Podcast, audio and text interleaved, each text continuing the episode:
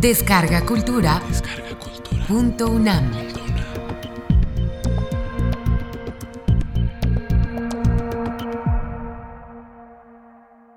Gandhi Kata. Impartida por Sri Narayan Desai en diciembre de 2011. Dentro del programa Grandesmaestros.unam. Módulo 2. El abogado que se transformó en Mahatma.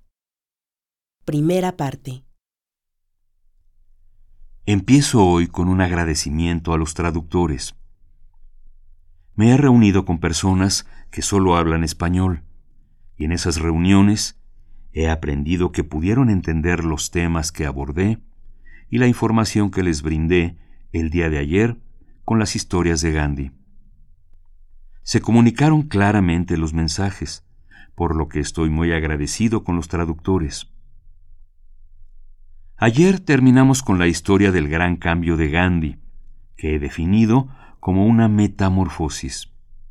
Hoy quiero narrarles que ya existían en él las raíces de la no violencia, mucho antes del incidente que pasó en la estación ferroviaria. De hecho, en la vida de Gandhi, esa fue la tercera lección que le llegó sobre no violencia. La verdad llegó a él de una manera natural. La no violencia fue algo que cultivó a través de un esfuerzo consciente, y se inició mucho antes de que él utilizara por primera vez el término no violencia. Las dos primeras lecciones de Gandhi provinieron de su propia familia. Si vamos de acuerdo con la cronología, la primera lección que Gandhi aprendió sobre la no violencia provino de su padre. Su padre estaba tendido en la cama, padeciendo la que sería su última enfermedad. Era la época en que Gandhi estaba pasando por momentos desafortunados en su vida. Su hábito de hacer autointrospección y autoexamen habían hecho posible que confesara algunas de las cosas que él pensaba había hecho y habían sido malas para él. Por ejemplo, había adquirido el hábito de fumar y había pedido prestado dinero para pagar sus cigarros y había cortado un ornamento de oro que su hermano usaba en la mano. Aunque era un miembro de su familia, él sabía que eso implicaba robo así que la mejor persona para confesarse era su madre. Acudió a ella y le confesó lo que había hecho. Me siento miserable por ello.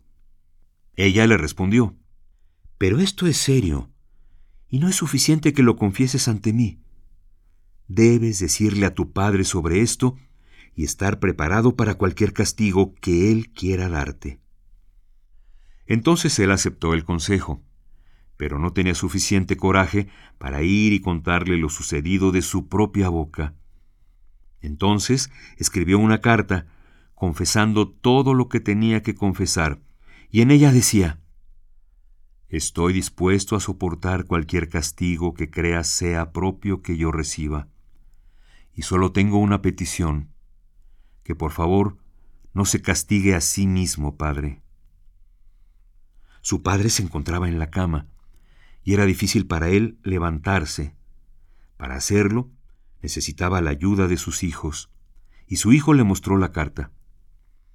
El padre iba leyendo y reconocía la escritura de su hijo, y así como la iba leyendo, fueron saliendo lágrimas de sus ojos. Ni una palabra fue dicha.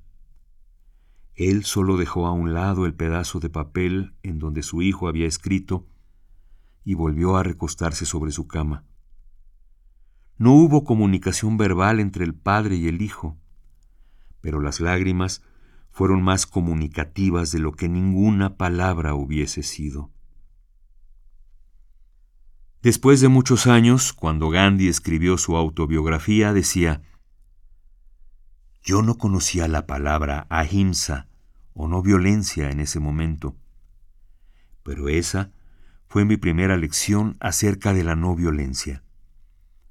Que si hay sufrimiento voluntario por parte de una persona, y si hay una relación o un vínculo de amor y de afecto entre las dos partes, este sufrimiento voluntario puede comunicarse de manera sumamente efectiva.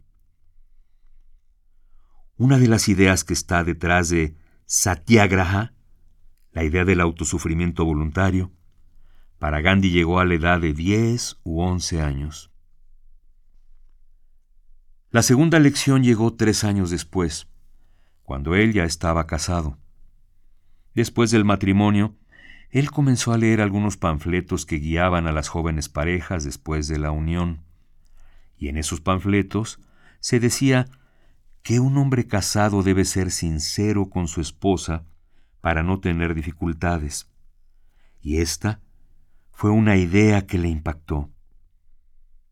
Desgraciada o afortunadamente, como quieran llamarlo, el argumento en donde se hablaba de que el hombre debía ser fiel a su esposa decía que la esposa también debe serlo. Ese argumento daba vueltas en su cabeza y la interpretación fue de tal manera que Gandhi finalmente consideró, sí, es mi obligación hacer que mi esposa me sea fiel. De hecho, en su autobiografía, uno de los primeros capítulos lleva el título de Jugando al esposo, lo que era su propia idea acerca de lo que debía ser un esposo. Así es como él intentaba jugar al esposo. Entonces, ¿qué hizo? Tú tienes que serme fiel, así como yo te soy fiel a ti, le decía su esposa. ¿Y cómo iba a suceder esto? No debes visitar ningún lugar sin mi permiso. Esa fue la orden que él dio como marido. Creo que al principio era una forma cariñosa hasta que se transformó en un método dictatorial al exigirle fidelidad a la esposa, y la manera en que comunicó esto fue estableciendo a su esposa no ir fuera de casa sin tomar el permiso del marido. Casturba, o la señora Gandhi, era seis meses mayor que Gandhi. Ambos eran niños de trece años. Ella no podía apreciar esa idea y le dijo, Todo está bien, y entiendo que debo informarte cuando salgo de casa, pero no entiendo por qué debo pedirte permiso de salir, y de hecho, no entiendo por qué debo siquiera informarte si quiero ir a visitar el templo. Gandhi continuó insistiendo en esto. Pero Casturba nunca se peleó por esto. Si bien se mantuvo tranquila, nunca aceptó las órdenes y siguió saliendo sin tener que pedirle permiso a donde quiera que ella quiso ir, a los templos que ella quiso visitar, todo tranquilamente, humildemente, pacíficamente, pero resistiendo. Esa fue la iniciación de Gandhi en la desobediencia civil. Era un acto muy civil, pero era también desobediencia. Esa fue la segunda lección. La tercera lección fue en la estación de trenes de Peter Maritzburg, donde él aprendió que no nada más es el individuo a quien debemos considerar, sino que el individuo es parte de toda la sociedad. Y en ese momento, él era parte de una sociedad de 30.000 personas de India que vivían en Sudáfrica. En lugar de considerar los intereses personales nada más, los intereses se convirtieron en algo más amplio, en valores sociales en lugar de personales. Y esta era la tercera lección y hay una cuarta y quinta lecciones que mencionaré posteriormente. La primera condición con la cual Gandhi practicaba la ahimsa, la no violencia u otras cosas era, si queremos tener un cambio en la sociedad, si queremos cambiar las circunstancias que nos rodean, el cambio tiene que empezar en uno mismo. El primer paso en estos cambios Tienes que ser tú mismo. Y sólo así puedes esperar que los demás cambien. Tienes que empezar tú mismo. Nelson Mandela inmediatamente después de salir de 27 años en prisión, en una de las principales declaraciones que dio, hizo referencia a Gandhi, que me pareció muy correcto en esencia, y de lo cual hablaré en profundidad más adelante. Él dijo, India nos dio a Gandhi el abogado. Sudáfrica lo regresó como Mahatma, porque Gandhi había ido a este país a practicar como abogado, y al regresar a India, a los primeros años de su regreso, recibió el título de Mahatma o alma grande. Y creo que esta es una aseveración cierta, quiero decir, parcialmente cierta, porque en el inicio ya se había dado. El fundamento espiritual de la vida de Gandhi surgió durante los primeros 18 años de vida, cuando era un niño, y después adolescente y hombre joven, cuando estaba más concentrado en sus propias acciones que en sus estudios. La segunda lección antes de volverse Mahatma fue cuando en Inglaterra aprendió por primera vez algo acerca de qué es ser un ciudadano. De hecho, aprender qué es ser un ciudadano del mundo, porque conoció a muchas personas que no solo pensaban cosas acerca de Inglaterra, sino de todo el mundo de aquel momento. Y ser un ciudadano es un paso para ser un satyagrahi. Sin ser un ciudadano en el sentido de primero pensar en sus deberes y en sus responsabilidades, antes de pensar en sus derechos, no puede ser un satyagrahi. Esa es la esencia de ciudadanía que Gandhi encontró. Y él tuvo esa lección antes de llegar a Sudáfrica. Y es así como pudo seguir el camino hacia el Satyagraha más tarde. Y como les he dicho, empezó consigo mismo. Así que estaba en marcha un cambio en su vida personal. Antes de todo, la casa donde vivía.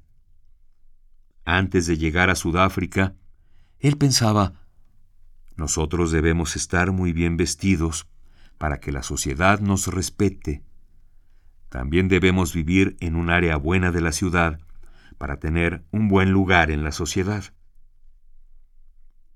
Así él buscó una zona muy elegante para vivir. Este no es el Gandhi que conoceremos después. El Gandhi que pensaba sobre la simplicidad llegó mucho más tarde pero en ese momento pensaba, nosotros tenemos que impresionar a las personas y vivir en un área elegante. Así encontró una calle muy conocida, donde incluso uno de sus vecinos después se convirtió en el primer ministro de Sudáfrica. Ese fue el tipo de área que quería, con casas respetables, aunque si lo comparamos con las casas de la Ciudad de México ahora, entonces aquella parecería casi como una choza, pero en aquel entonces esa era una casa muy digna. Pero llegó el cambio. Mi casa está abierta para todos. Cualquier persona que esté relacionada conmigo y no tenga dónde quedarse y desee quedarse conmigo, puede venir y será bienvenido. Así, su empleado, su mecanógrafo y después sus abogados practicantes compartieron la casa con él.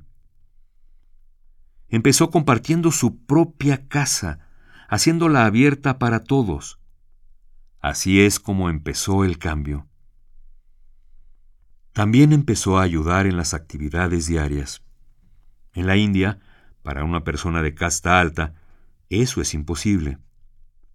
Aun siendo Gandhi de casta media de acuerdo al sistema de castas, era inusual que un hombre trabajara dentro de la casa para arreglarla y limpiarla, o ayudar limpiando los trastes, etc. Gandhi empezó así, trabajando dentro de casa. Ese no es solo un asunto de la mujer. El hombre tiene que compartir el arduo trabajo que implica el cuidado del hogar. Ese fue el segundo cambio que Gandhi tuvo. Muchos cambios vinieron después. Pero un punto de inflexión muy importante que sucedió en su vida fue la lectura de un libro de un escritor británico que era crítico de arte, John Ruskin. En riguroso sentido académico, Ruskin no era filósofo, veía el mundo desde la belleza y la estética, y encontró que la inequidad en la sociedad, las distinciones entre los hombres, entre ricos y pobres, y las diferencias en las maneras de vivir en los estratos sociales eran feos.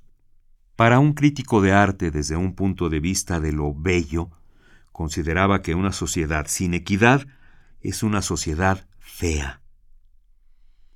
El libro no es muy fácil de leer, como una novela que se termina en una noche. Pero Gandhi lo hizo, lo terminó.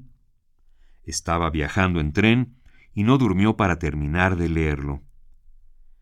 El libro era Unto This Last. Se lo había prestado su abogado practicante, quien le dijo, probablemente le gustará este libro, y se lo dio, como cuando se da un libro a un pasajero para leer durante el viaje en tren, y este pasajero dedica toda la noche a leer. A la mañana siguiente, Gandhi le escribió al amigo que se lo había prestado diciéndole, Oh, es un buen libro, pero no es solo para leerlo, porque si te gusta, debes tratar de vivirlo. Tratar de vivir de acuerdo con lo que Ruskin decía estaba entonces en la mente de Gandhi. Se reunió con su abogado practicante que le dio el libro, Pollack era su apellido, para discutir el contenido. Después de un mes, Gandhi compró unos terrenos a las afueras de Durban, aproximadamente a 11 millas de distancia. Y de Durban no solo transfirió sus cosas y su casa hacia aquel lugar llamado Phoenix, sino que en ese tiempo él era propietario de una imprenta y se la llevó consigo hacia Phoenix y les dijo a los trabajadores, si ustedes quieren venir con nosotros y estar ahí, vengan.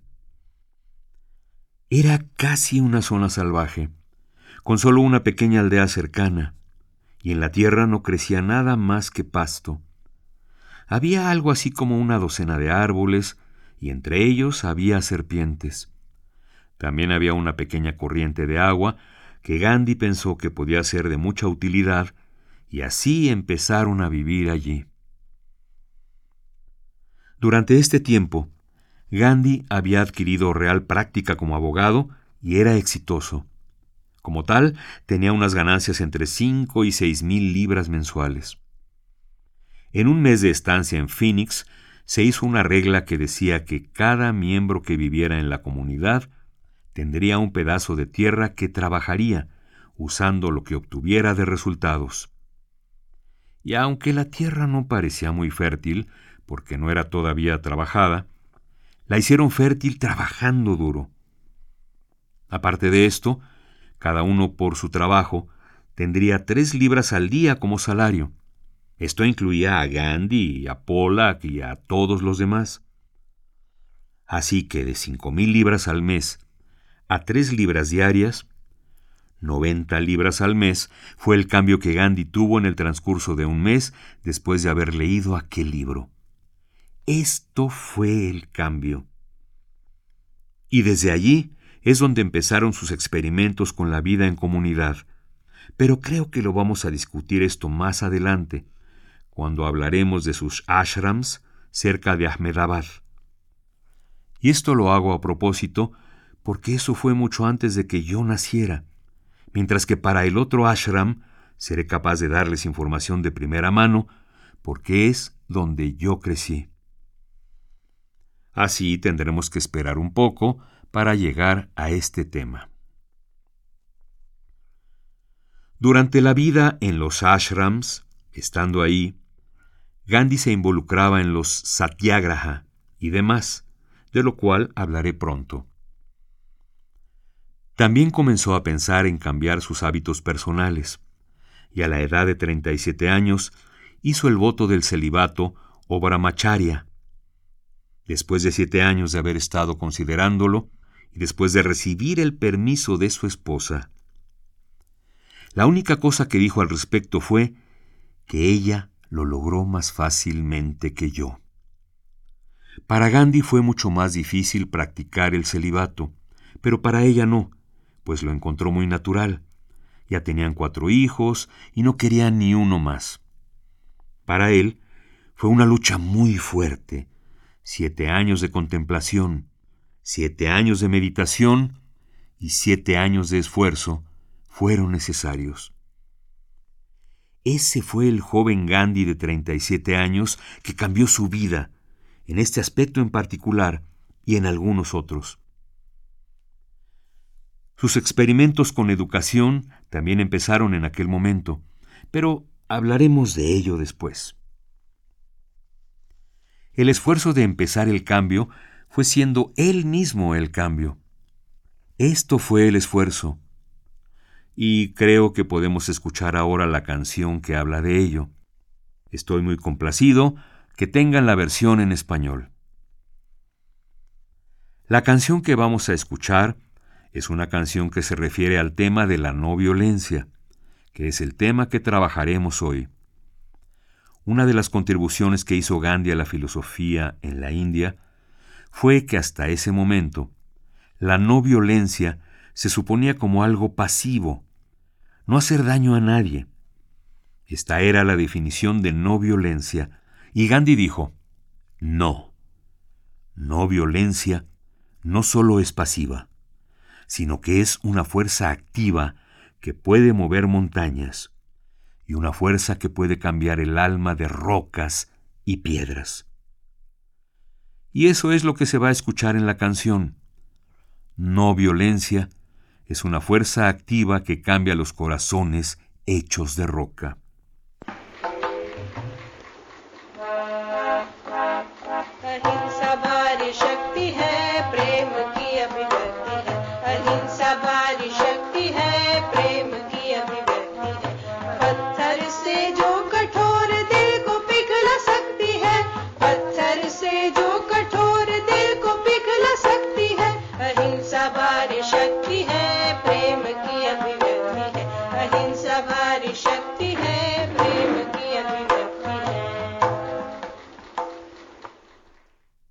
El cambio de Darban a Phoenix. Hay una pequeña historia sobre el nombre del ashram. El ashram, la pequeña comunidad donde empezó Gandhi, se llamaba el asentamiento de Phoenix. Y un día el sobrino de Gandhi, que era el administrador del ashram, escribió a Gandhi, quien para aquel momento trabajaba en Johannesburg, diciendo, Bueno, nuestra comunidad es conocida como el asentamiento Phoenix y si quieres que le demos un nombre, tendremos que cambiarlo. Y si tienen alguna sugerencia, por favor, escríbanos. Gandhi era un maestro en escribir tarjetas postales. La mayoría de su correspondencia era en tarjetas postales. Si ustedes van a través del Collective Works of Mahatma Gandhi, son 100 volúmenes y casi 50.000 páginas verán que más del 30% de sus escritos, creo, son cartas, pero la mayoría de las comunicaciones las hacía en tarjetas postales. Así que le escribió a su sobrino, Maganlal Gandhi, en una de estas tarjetas comentando, Phoenix parece ser un buen nombre. Le habían dado ese nombre porque había una estación de trenes que estaba a unas tres millas del lugar, que se llamaba así, y es por eso que le dieron ese nombre, y agregó, El nombre me parece muy bueno, porque proviene de la mitología griega. Es el nombre de un ave que se llama Fénix, y cuando esta ave muere, de las cenizas de su propio cuerpo, ella renace. Y ahora que estamos conectando con el Satyagraha, entonces quizá puede haber momentos en donde el Satyagraha parezca que haya muerto, pero tendremos la fe de que de las cenizas de Satyagraha éste puede renacer.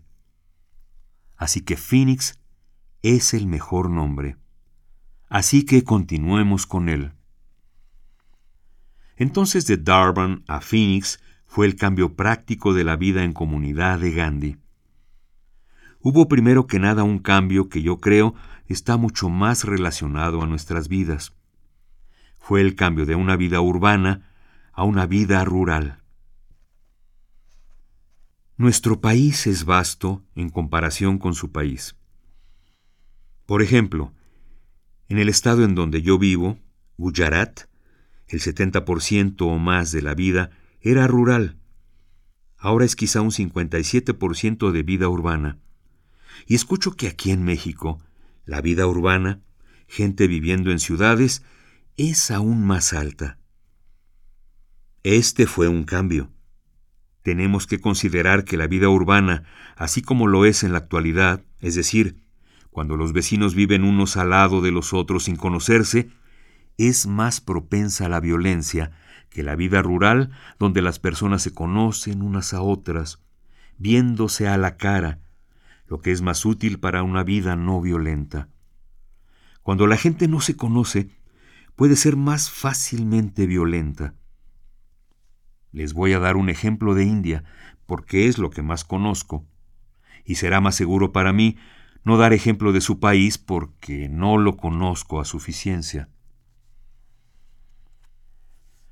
Cuando hay un disturbio violento entre dos grupos lingüísticos, el gobierno prefiere utilizar en contra personal policíaco o semimilitar de un tercer grupo lingüístico para que pueda disiparlos a todos.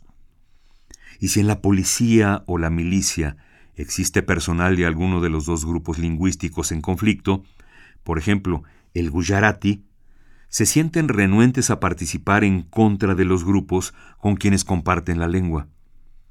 Pero si hay un tercer grupo al cual no pertenecen, entonces no les importa. Obedecen las instrucciones mucho más fácilmente. Es más fácil utilizar la violencia en una situación donde hay desconocidos que cuando las personas se conocen entre sí. En las ciudades, la gente viviendo a un lado de la otra no se conoce. En las aldeas, la gente que vive ahí se conoce. En las aldeas de la India, las mujeres que son mayores son llamadas tía o los hombres tío. Hay una relación personal. Aquí se les llama señor o señora, pero ¿señor qué? Y es que de estos no sabemos sus nombres, ni los conocemos. Si hay mucha gente reunida en casa de tu vecino, puedes pensar que hay una fiesta, y después te das cuenta de que realmente era la procesión de un funeral. Ustedes ni siquiera saben si alguien se ha muerto o se ha casado. Esa clase de desconocimiento y la atmósfera que ello provoca es más conveniente para la violencia en general. Esto es un cambio. El trabajo intelectual se considera de carácter superior, en contraste con el trabajo manual, con el cual se gana menos dinero, y por lo tanto se ve con desprecio. Es solo un culi, un labrador, o es un profesor, es un académico, es un investigador. Es decir, las profesiones intelectuales tienden a recibir un reconocimiento superior dentro de la sociedad y uno de los principios de lo que Gandhi había leído en el libro de Ruskin era que todas las actividades que son útiles a la vida deben tener más o menos el mismo salario, y no debe haber distinciones de ningún tipo sobre ellos. Esto era uno de los principios que Gandhi leyó en este libro de Ruskin llamado And to This Last. Gastamos mucho dinero en nuestra salud gasto preventivo, curativo, postoperatorio, preoperatorio. En todo eso soy una víctima de ello ahora, cargando una caja de medicinas junto a mí. También la medicina depende de la naturaleza. Ahí encontramos otro cambio. Hay pequeñas grandes diferencias que encontró Gandhi al trabajar directamente bajo el sol en un país como India, trabajando durante varias horas al día en el campo y escribiendo para su revista que se llamaba La Opinión de la India. Eso era igualmente importante que el trabajar en el jardín o en un campo o en la imprenta.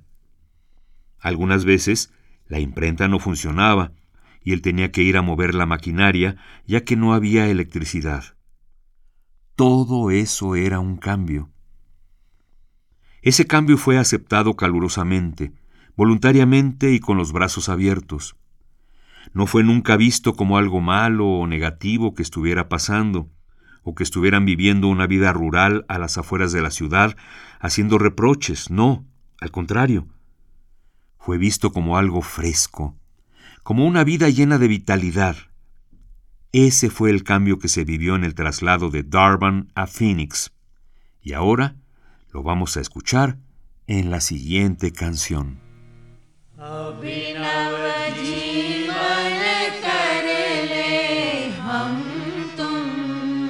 अभिनव जीवन कर ले अभिनव जीवन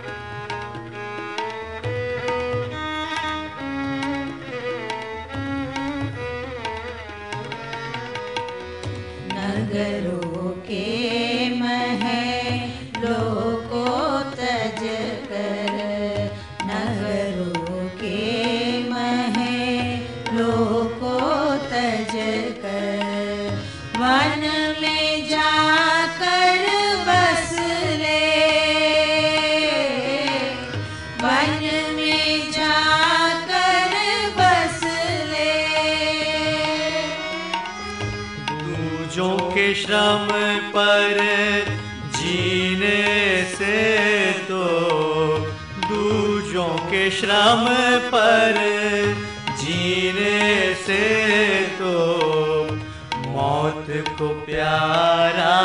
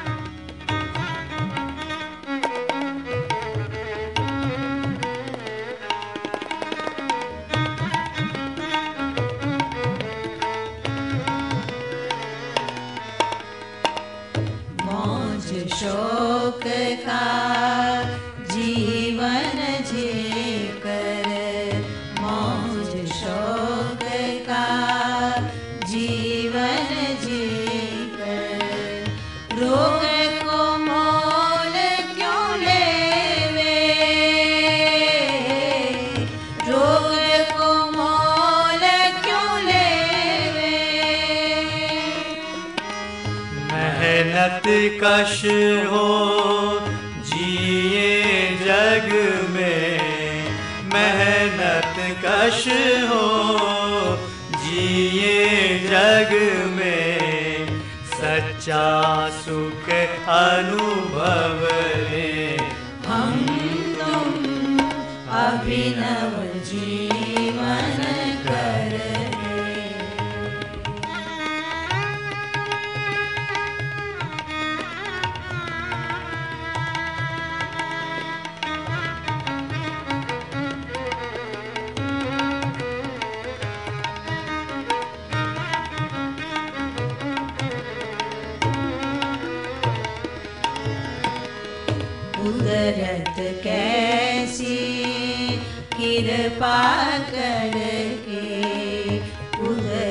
te quedes.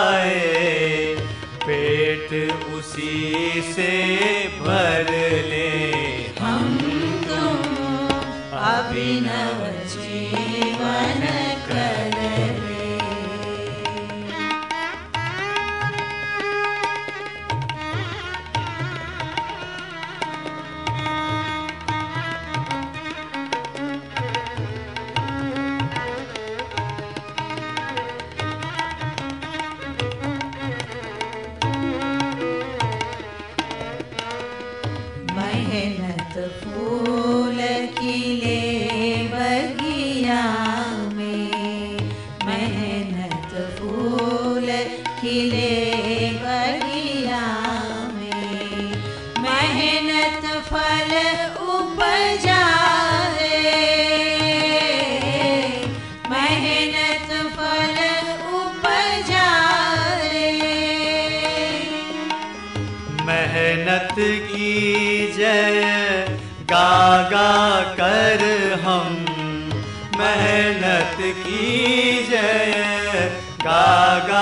कर हम। हरि चरण चित धर